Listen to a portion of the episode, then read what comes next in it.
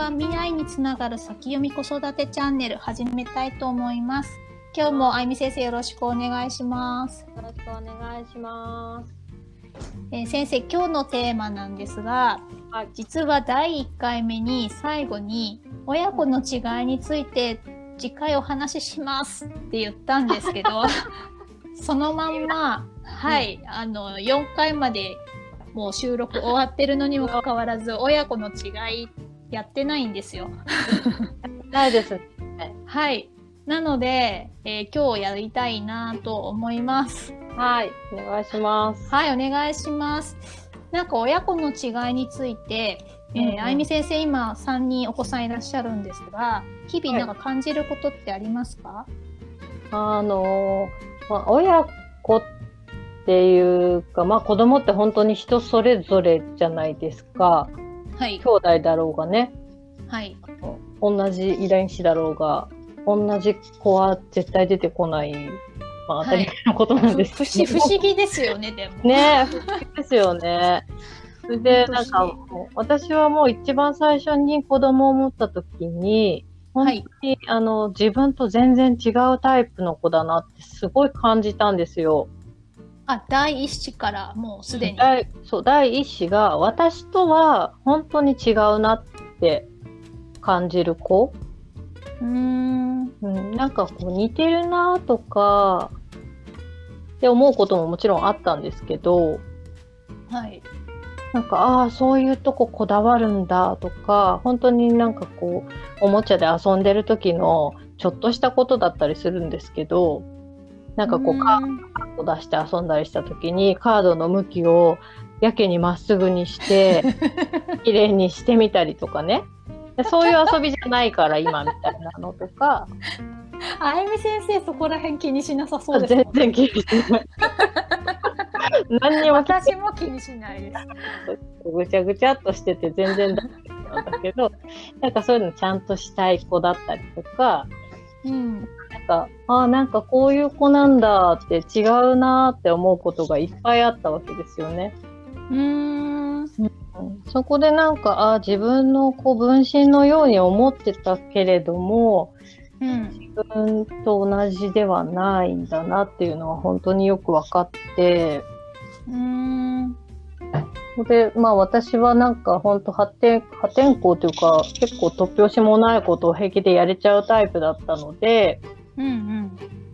なんか、あの、私の母からお母さんになったんだからもうちょっとこう、普通になりなさいみたいなことをうん言われたわけですよ。うんうん。うん、それがすごい私にとっては、なんか、枠にはまらなきゃいけないみたいな、うん思いってしまったきっかけだったんですけど、それはお母さんが望んでいる、あゆみ先生に望んでいる枠にはまらないといけないと思っていたってことですか？うーん、お母さんが望んでることに応えようっていうよりは、素直に、ああ、そういうもんなのかな、お母さんになるってそういうことなのかなって思い込んでしまったっていう感じかな。世間一般で言われてるおうん、母さんっていう、うん、みんながこんなもんだって思ってるものに無理やりこう自分を当てそうそう、あはめるみたいな。当てはめる。うん。うーんなんか同じようにしていかないと、なんかこう、うちのその娘があまりにもすごくちゃんとしてたので、この子のお母さんらしくならなきゃいけないかなって思っちゃったんですよね。うんあふさわしいように。ふさわしいように。なんか私のカラーあのうんうんに染めなきゃいけないなって逆を言えば。うーん私結構個性的うんだからうちの娘も個性的みたいな、うんうんうんうんにはしちゃいけない。この子はこの子で、こういう、こう、世界観だからこの、逆にこの子のお母さんですって言って、えってならないように、このお母さんらしくならなきゃなって思った。それを聞伺うとですねうんうん。今ふと思ったのが、うんあゆみ先生自身が自ご自分のそのあゆみ先生っていう存在をうんもし受け入れてたら娘さんと自分が違っても気にならなかったとか、なんかそういうのってあります？うーん。うーん。気にならなかった。でもやっぱりその時は初めてのお母さんっていう役割だったから、なんかお、うん、そうならなきゃいけないってどこかやっぱり思い込んだかな。あでもわかる気がします。だって、そうさっきあのあゆみ先生が未知な世界っておっしゃったじゃないですか、うん。娘の経験もあるし子供の経験もあるけどうんまず奥さんっていうことをまず結婚した時に初めて経験するじゃないですか。なんかうん私もお友達に聞いたことがある気がす記憶があるんですけどこれまでの自分と立場が変わるので、妻としての自分。うんうんうんうんでその立場になれるまでがまず大変、うん。うんうんうんうんうん。でその後うんすぐ子供さんができた場合なんて2つの初体験で、うん。妻っていう立場自分の立ち位置とお母さんっていう立ち位置と2つもこう経験しなくちゃいけなくてプラスうん。今考えるとお姑さんから見た嫁、うん。お嫁さんっていう3つのこの初めての今まで経験したこともない。しかも責任が生じるって自分でちょっとこれも制限かけてるとは思うんですけど、うんうんでもなんかこういうなんか手錠みたいなものがカチャカチャカチャって一気にはめられるからうん。なんかもうそれだけでこう大変になっちゃうっていうのが今私理解ができました。うん。なるほど。うんいやもうお母さんの準備できて100点ですっていう状態でスタートしてないと思うんですよ。うん、そんな人いないですようね。ん、そうそう。前もなんかそんなようなことね、話に出まうんだから、なんか私は私で確立ができてたとしても、お母さんというポジションで、うんその役割としての活動はやっぱり初めてだから、うんきっと同じかな、うん。うん、と思いますね。うん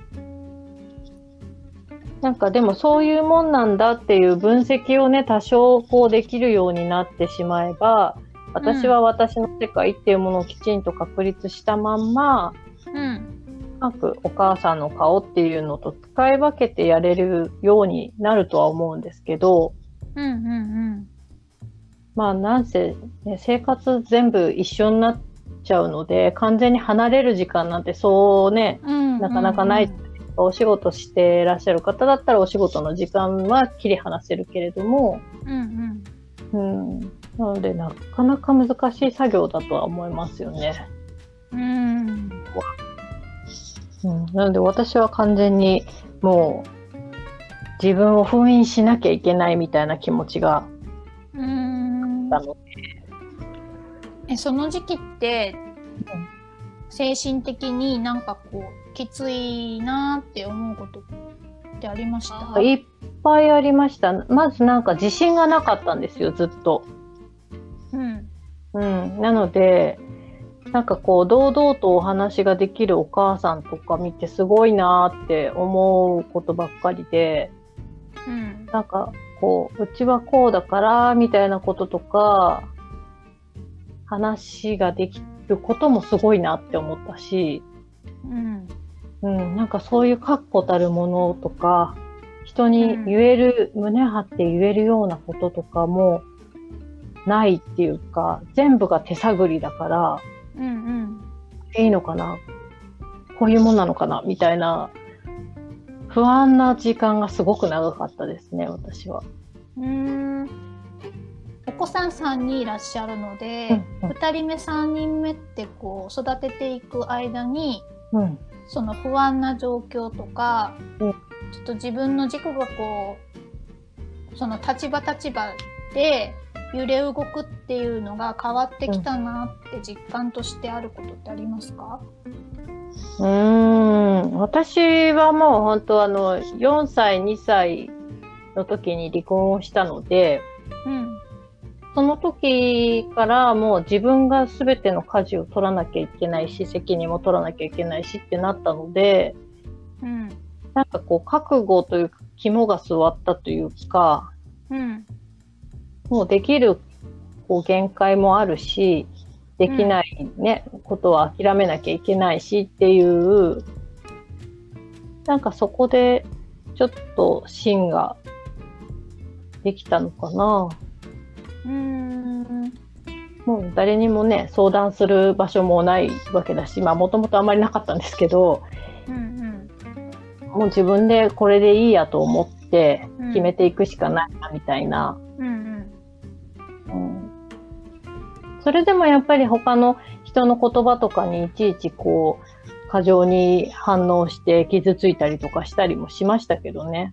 うん。私、ずっと、あの、うん。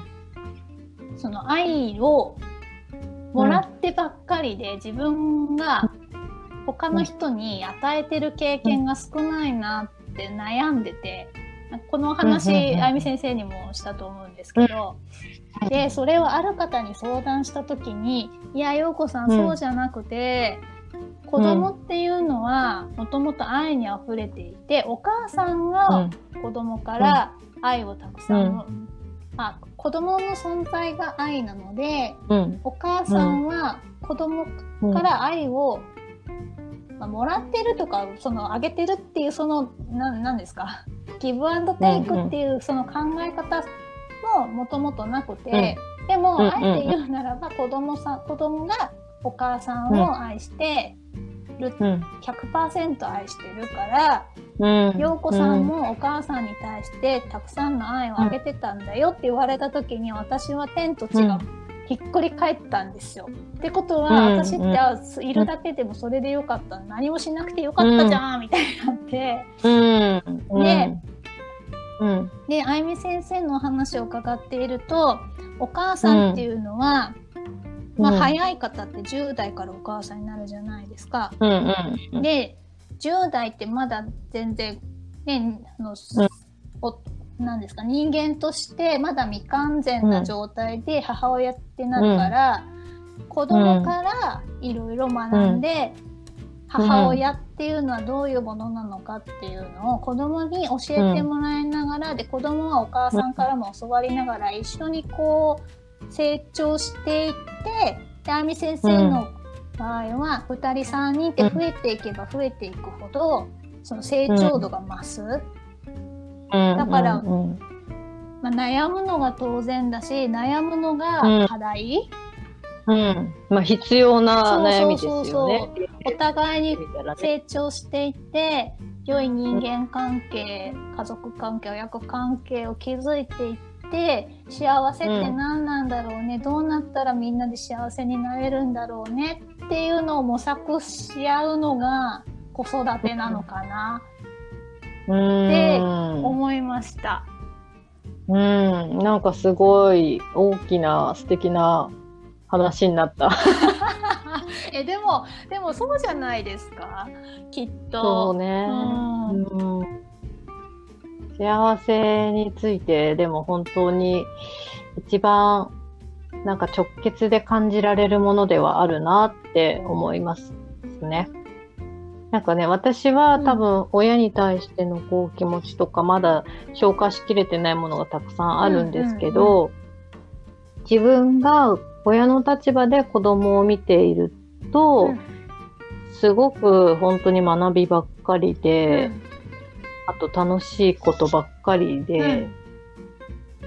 幸せだなって本当に思うんですよね、子供がいて。うん。うん。なので、これは本当、その陽子先生が言われた通り、いるだけで愛をもらってるなってうんうん思います。本当に。うんうんうん。だけどね、なんかこう、責任じゃないけど、この子たちの人生がどうなるかって、親がどうこうしたことによって結構影響していくんだよなっってやっぱり思っちゃうとうんいろいろなんか不安になることはいっぱい出てきてうんもっとこうこういうのししてあげたらよかったのかとかうん。思うじゃないですか。うん、。なんかそれも最近、うん。まあいろんな方が言ってるのとか実際に自分が言われたことで気づいて、うん。私はもうそれを手放したいと思ってるんですけど親としてこうあるべきとか、先生としてこうあるべきとか、娘としてこうあるべきっていうそのべきっていうのはべきじゃない、うんうんうんうん。いらないものなので、うん。うん、それを手放してしまえば自分が自由になるし自由になったらリラックスできるし、自分がリラックスになったら周りの人家族とか子供たちもリラックスできる。で自由にできる、うん。なんか制限をかけてしまうことで自分の中が心がキュッて硬くなってしまうからそれだけそのキュッてなってしまうことでなんか本当だったらもっとできたことができなくなるしもっといろんな発想ができるとこができなくなるし、なんかそういう姿って本当はお母さんたちも子供たちに見せたくないと思うんですよね。うん、そうですねなんか私がね、そうそう、離婚を決意したのがそれです。うんうん。なんかあの、なんだ、夫婦ってうん。一緒にいるべきとうか、んうん。あの、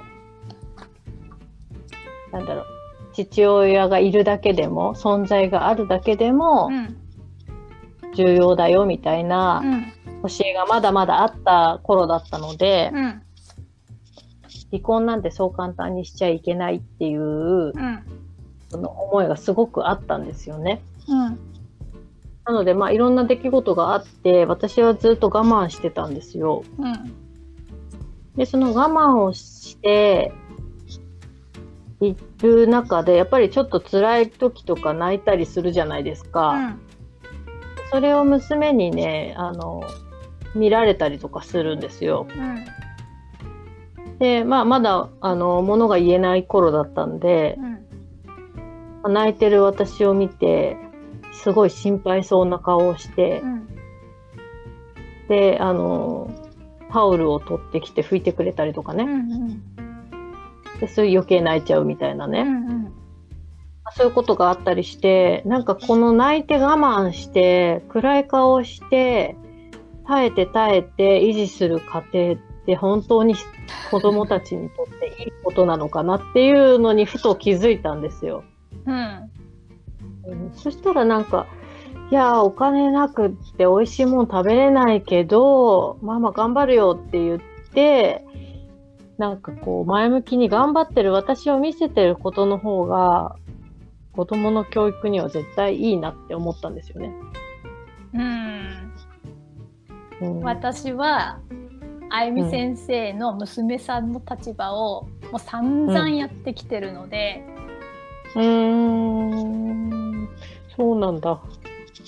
なので、うんうん。うん、お母さんってもう家の中の太陽みたいな存在じゃないですか。お母さんが、言われますね、それ。はい、よくね。暗い顔をしてたり悲しい顔をしてるともう家の中が途端に暗くなるしうんうんうん。でお母さんが怒るともう家の中が一気に凍りつくんですよね。でお母さんが楽しそうに幸せそうにしてるとやっぱり家の中も居心地がいいんですよね。うん。私なんかそれをすっごいちっちゃい時から肌身で感じて敏感なの、うん。敏感だったし今もなんですけど。なのでやっぱりお母さんがいかに幸せでいるかで、うん。男の人の役割ってなのでいかに自分の奥さんを幸せにできるか、ハッピーうんうんうんいつも笑顔でいられるようにしてあげるかっていうのが男の人の役割で、お母さんはそのお父さんの気持ちをありがたく全て受け取っていかに自分がハッピーでいるか。うん。で子供はそういうお母さんの姿を見てすごく幸せ。うん。そうなんですね、やっぱりね。うん。と思います。もうなんかそれ、あの、ね、花丸の高浜先生もやってますよね。お父さん教育っていうやつうんで。うんうん。あ、なんかおっしゃってましたね、同じこと。そうそうそう、うんお父さんはお母さんを笑顔にすることが一番第一重要にしてうんやる仕事ですね。でもそう、あれですよね、本来、そのオスっていうのはメスが喜ぶ姿を見て幸せって思う生き物なんでしょ、うんうんうんうんうんうん。うんだから本能に任せりゃいいってことですよね。そうそうそう、そうだろうね、きっとね。だから多分、おうん父さんも、の、その、この、経済活動で、うん無理をして、うん。うん無理をして、その、お金を稼ぐとか、っていう、こう、ねじ、ねじ曲がった頑張りをしてるから、うん。こう、本能のままじゃない、うん。こんなに苦労して、こんなに頑張ってるんだからっていう変な八つ当たりみたいなのが始まっちゃうみたいな。結局、それは多分男性。性の甘え甘え方の一つなのかもしれないけど、うん。犠牲と我慢ですよね。今日、今日もあゆみ先生といろいろ話をしてて、うんうん我慢がずっと、うん、我慢ね。き我慢っていうキーワードね。そう。で、私も実は昨日我慢についてすごく掘り下げをしてたんです。で、うんうん。我慢って何と結びついあ我慢の真逆って何かって考えた時に自分の願望だったんですよ。自分の願望が叶えられないあ叶わないように我慢する。叶えたいけど我慢しなきゃいけないってその我慢の反対は自分の願望だったんです私の場合はですうん。うね。ん。で、うんうんその願望って何と結びついてるのかっていうと自由だったんです、私の場合は。うん。自由になりたい。うんもっと自由であるべきなのに、制限がかかってて自由にできなくって我慢がそれ我慢してパーンみたいになってイライラするとかだったんですよね。で、うんその自由って誰が支配してるのかって言ったら究極のとこ自分自身なんですよね。うん。ってことですね。ね誰も、誰も制限かけてないよっていうことですそう。自分で自分に制限をかけちゃってるので。うん。その制限を選択してるっていうことですよね、自分が。そうで逆に反走すると自分を自由にできるのは自分だからもうその制限をしませんって自分に宣言すれば、うん。私の場合は願望が叶うしってことは我慢しなくていいし、うん。まあ、難しいですけどでもそこにハッと気づいたら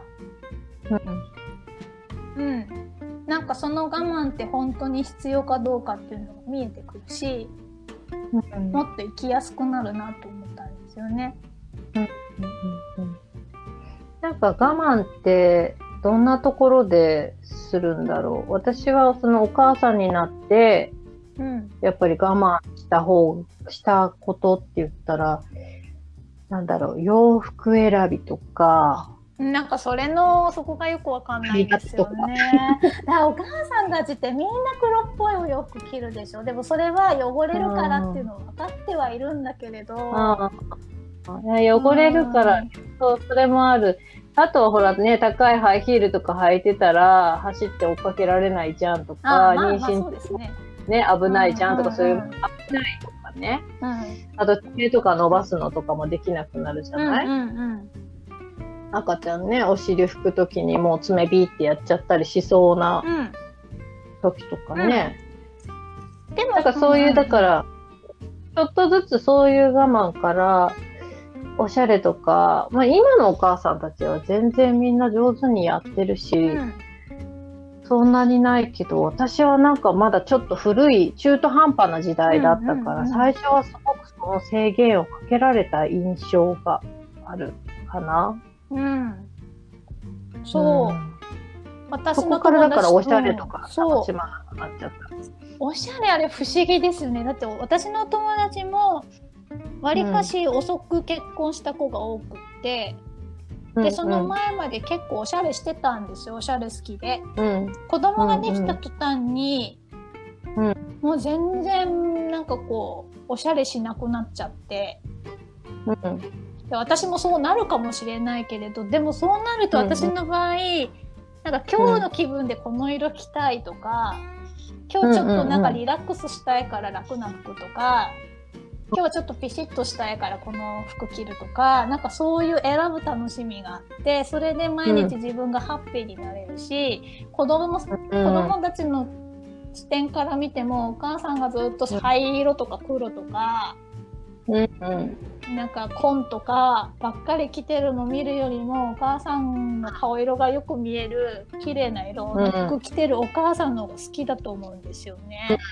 そうだと思います。うちもだから、う一番上がそういうおしゃれにうるさかったので、うん結構そのダメ出しを受けて、うんいつも同じだよね、いつも黒だよねとか、そういう言われて、最近変えてるんですけど、うん、素敵な娘さ一番ん。は、ありがとうございます。だからね、一番はね、あの太った。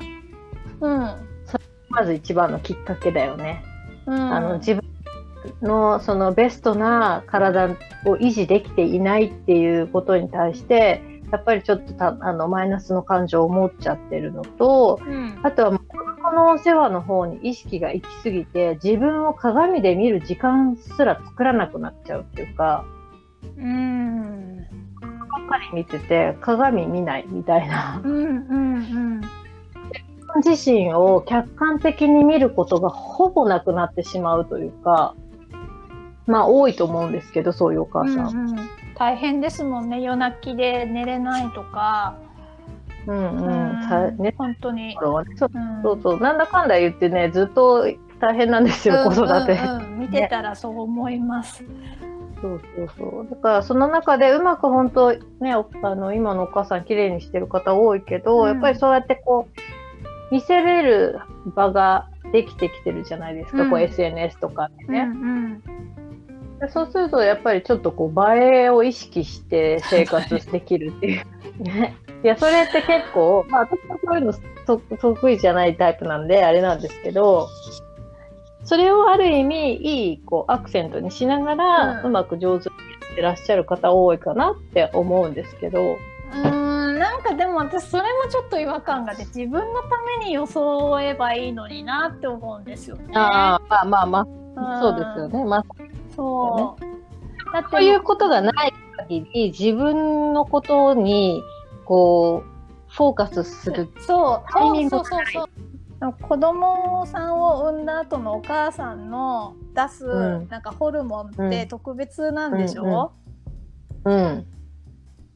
だからそう自分をこう飾るってことに執着しないで、自分のことはさておき子供さんに、赤ちゃんにうん。こう、うん。全エネルギーをフォーカスするためのうん。何、なんちゃらが出てきて、その、そのあれですよね反応でそのおしゃれとかに興味がなくなってっていう。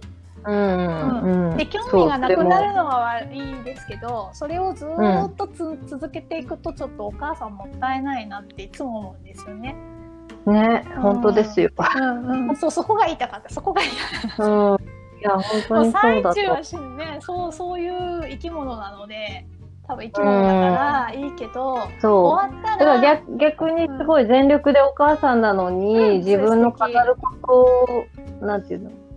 うん。うん飾ることに、あの、まあ、バランスが取れてれば一番素敵なことですよね。うん、まあまあその身なりをね構う余裕もなくて一生懸命やる時期が終わった後、うんうん、うん。自分ってなんだろうっていうのと子供とこう切り分けができないと、その親子の違いにそこにまたもう立ち戻るんですけど、うんそう違いを分かんなくなっちゃって。なんうん。か自分のお腹から生まれてきて自分の地位を受け継いでるからこの子も自分と同じはずなのにって思うか、私の場合は母と私か相当似てた似てたのでうん。なんかこう同じってこう錯覚したままずっと大きくなって、うん。ある時あれやっぱ違ったんだみたいな風になるのか？うん。うん。そうね、子供がそう気づけることは、なん。となく自然といつかできる気がするけど、親がそれに先に気づいてあげれるっていうのが結構重要かなって思うん。ですよね。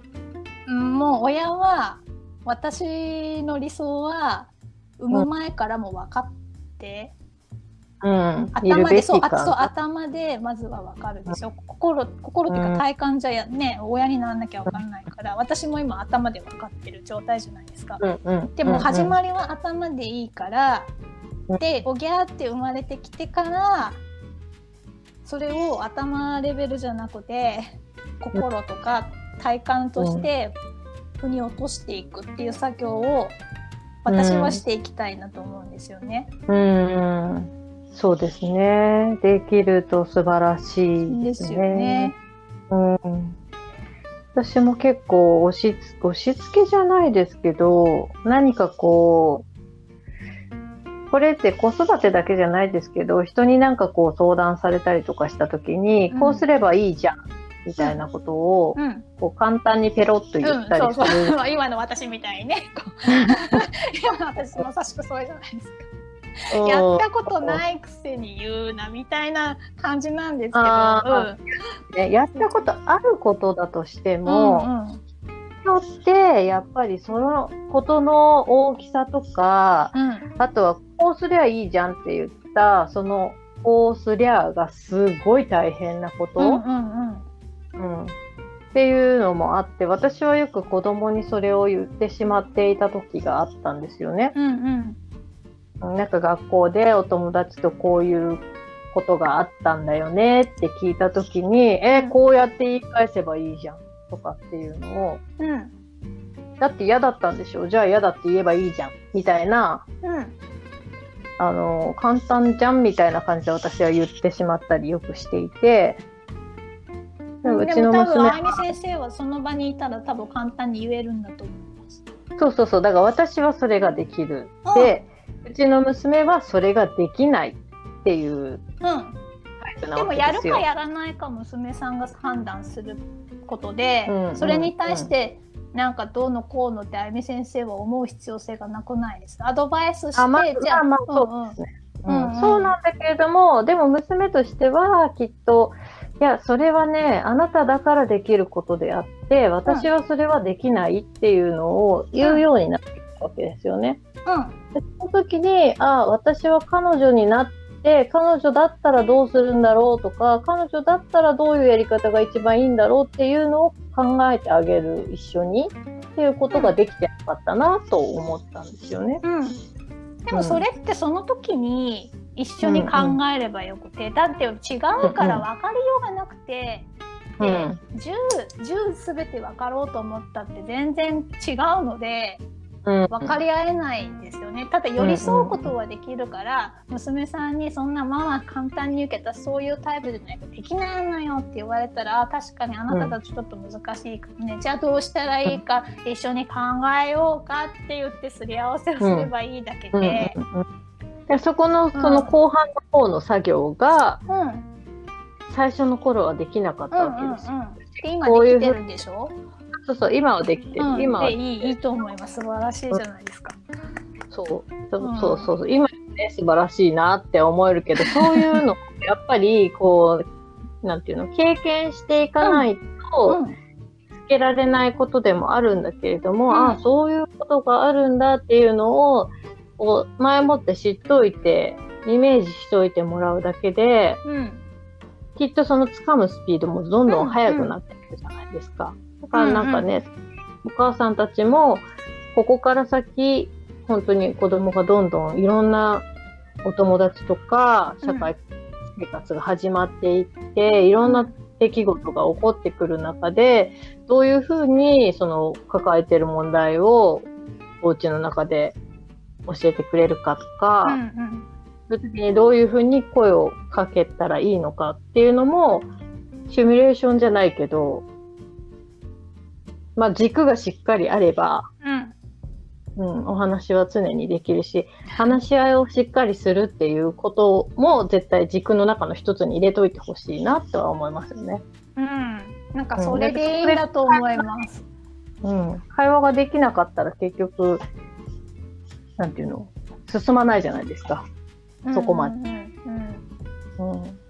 で、あの、話したがらない子もきっといるしね、お家に持って帰ってそういうのを。うん、うん、本当に何も言わない子いるみたいですね。うん。男の子とかは本当多いと思ああ、う。うんそうですね。男の子、男の子の思春期わかんないですよね。男の子本当にわかんない。宇宙人ですね。あれは。そう、私話をしててふと思い出したのが、うんうんあの私その母親の経験がないのでうんうんそのピアノを教える時に子育てをしているつもりで、ピアノを教えてますって豪語したんですけど、それにちょっと違和感がずっとあってでもそうしたいんですよ本当は。そういうしたいと思ってやっていてでそこにすごくこだわってたんです。で、うんそれについて言われたことがあってそそこにこだわってるけれど私はうん。だけど私は子供の子供の経験はずっとしているから子供の視点からお母さんを見るっていうことをずっとやってるのでうんうんうん私のメリットとしてはお母さんの立場は経験してないけど子供の立場は経験してる。でもお母さんになるかもしれないそのギリギリの線じゃないですか、うん。なろうと思えばいつでもなれる宿せる、うん。うん。なのでお母さんと子供をつなぐその中間のうん。ポジションっていう美味しい位置に私は入れるのでだからそこに悩む必要性はなくてその中間のポジションとしてお母さんと一緒に子供を育てていくっていうことができるからそこは別にマイナスに捉えなくていいんじゃないって言っていただいたんですよ。でなるほどと思って。で今、その私がその、うん。産んだこともないくせにうん。そのこうすればいいっていうの頭で分かっててその子育てをしながら腑に落としていけばいいっていうのを偉そうに言ってるって言ったんですけどでもそれも私は子供っていううん。経験をしているからお母さんが自分の親が私に対してやってきたことで一緒にそういう関係を親子の違いっていうことをこう分かっ理解していくっていう経験は子として経験して生きてるからうんだからお母さんもおそのなんて言ったらいいのかなお母さんになりました分かりませんっていうよりは自分が産んだ子の気持ちは分かるので。うんっていうところの理解をきちっと深めておけばで自分の親うん。と自分自身のその関係、親子の違いって何なんだろうっていうことをちゃんと考えるっていう作業さえしておけば、うん。頭でっかちのその理論だけってことにはならないなって思ったんです。うん。そう、ただ落とし穴一つあるなって今聞いてて思ったんですけど、え何ですか？あの、赤ちゃんの時の記憶ってないじゃないですか、ほぼ。うんうんうん0歳、1歳。ある人はだいたい2歳早くてね、うんじゃないですか。うんでそこの期間だけないわけですよ。うんで、そこの期間だけお母さんが結局、一番手探りになりなが そら一番ね。下手っぴなんですよ。そこの間に作り上げたものって意外とずーっといくんですよね。うんなるほど。だから本当にそこはね、あの、もっとしっかり、あの、伝えていきたいところだし、みんなもうん知っとこうと思っててほしい期じゃあ間かな。もうあゆみ先生が頑張るしかないです。もうそれはそれはもうそれは無理なので。そう。で、多分そのこっからやってるところを先生にもしっかり伝えなきゃと思います。そうそうそうそう。あだからそれは年長者とかあゆみ先生みたいな人の話を聞いて、頭でっかちでいいから詰めといて、でも、うん。でも細胞レベルで絶対知ってるはずなんですよね自分は。うん。だからそのなんかやりながら、うん。あこれでいいのかなって迷いながらするのもいいしあこうかもしれないと思って、その自分の直感に素直に従ってやっていく、プラうん。スあゆみ先生とかの 分かってる人たちの知識もこうこねくり回しながら、ん。なんとかかんとか汗水垂らして頑張るところにちょっと楽しさを覚えつつやるっていうのが、最高ですね。いいのかなそうそうそう。うん、私はそうしよう。か今から埋めるかわかんないけど。いやいや。住みましょう。そうそうそう。ね結構喋りまし本当だ。もううん45分ですね。た。うん。ということで結論は？質問は、えー、親子の違いがある。うん、手探りで学一緒に学んでいきましょうっていうのが私の結論です。私も違いが絶対にあるっていう体でスタートすうんうんそうねそうですね。る。うん。うん。そっくりな部分があったら面白いねってなるけど、ここ違うねっていうのをいっぱい探すっていうのが、その子を理解していくのに近道かもしれない。そっくりな方が盲点多いですね。私そうだったので。そっくりのそうそっ盲点。くりだとそれで居心地よくなっちゃって違うところに目が向きにくいんですよ。うん。でいつの間にかどっちの人生か分かんなくなっちゃうので、うん。そっくりであればそう仲良しだったんだ。そうそっくりであればそっくりなほど気をつけた方がいいと思います。うん。なんかその話広がりそうですね。う んもうやめましょう今日は。はい。はいということであの、うん皆さん子育ては楽しんでそう、我慢ばっかりじゃないよっていう。そう我慢はしなしないっていうかしないもおかしいな。うん。できるだけ、あ我慢してるかもって、ちうんょっと立ち返る、鏡を見る時間を増やす。あいいですね。私幸せそうな顔してるかしらってね、うんちょっとこう見て。うん、そのをね、ずっとやっぱり子供たちが見て、生活、家族っていうものの空気ができてるっていうことですね。うんうんうん。そう、そうですね。なんか今日暗くないと思ったら私の顔って思うみたいなあ。あ、それそうですね。99%そうだと思います。うん。うん。はい。我慢をしな。していきましょはい。じゃあまた次回、はいよろしくお願いします。はい今日はありがとうございました。う。ありがとうございました。